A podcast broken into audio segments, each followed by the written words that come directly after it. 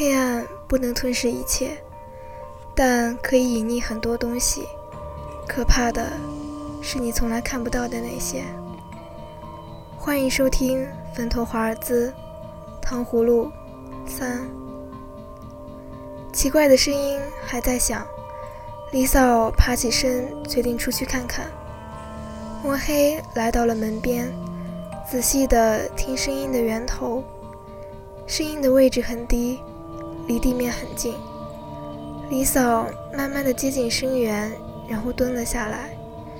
声响越来越低，几乎听不见了。但是，一阵阵的呼吸声又从原来的地方传入了李嫂的耳中。李嫂屏住呼吸，憋了一口气，却还是能够听到隔着一道门的清晰的呼吸声。似乎还有些吃力，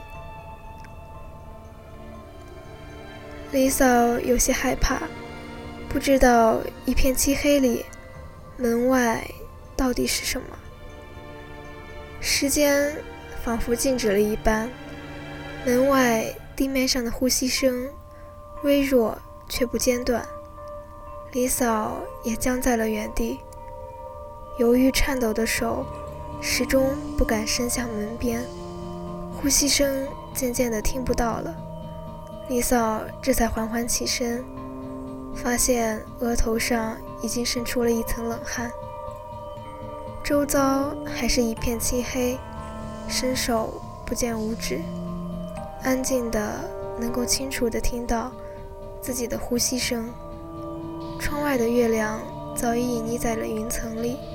没有透出一丝光亮，门外没再传来任何声响，李嫂松了一口气，转身却撞上了一个矮小却有力的身躯，李嫂吓得尖叫了一声，在黑暗里显得格外刺耳，随即立刻反应过来，是醒来的嘉轩站在自己的身后，可是李嫂却发现了异常。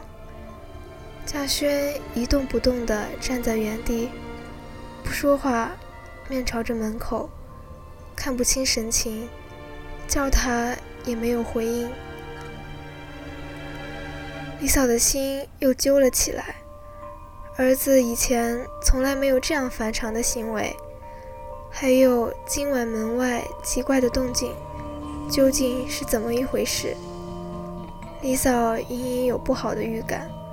慌张的摸黑找到了蜡烛，并点亮，屋里的一切都清晰了起来。晃动的烛火将影子衬得来回摆动，在静谧的空气里平添了一丝诡异的气氛。床上只有两床被翻起来的被褥和两个枕头。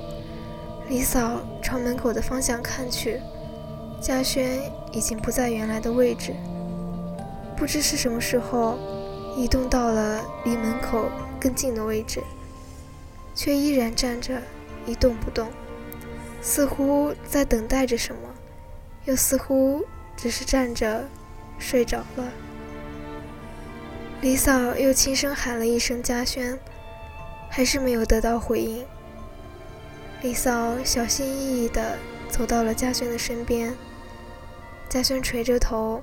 双眼紧闭，呼吸匀速，一副熟睡的模样。唯一异常的是，嘉轩的双手紧紧地握成拳状，仿佛梦到了害怕见到的人。李嫂刚想把嘉轩抱回床上去，就听到了嘉轩嘴里的嘟囔：“妈，外面怎么那么多人？他们都在看着我。”我害怕。说完，还小小的往后挪了两步，又站住不动了，恢复了最初的状态，头微微的扬起了一些，甚至还有不易察觉的颤抖。李嫂愣在了原地，出了一背的冷汗，心跳加速，心里直发毛。外面真的有人吗？如果有的话，真的是人吗？在思考的片刻，门外突然传来一阵狗吠，被突如其来的巨大声响吓到，李嫂不由自主地蹲下身子，抱住了头。不多时，狗吠停了下来，一切又恢复了宁静。当李嫂再次抬头时，发现视野里已经没有了嘉轩的身影，连忙站起来。嘉轩此刻正睡在床上，传来微微的鼾声，仿佛刚才的一切都只是场梦一般。就在李嫂觉得一切都回归正常后，刚迈出步子，蜡烛忽然灭了。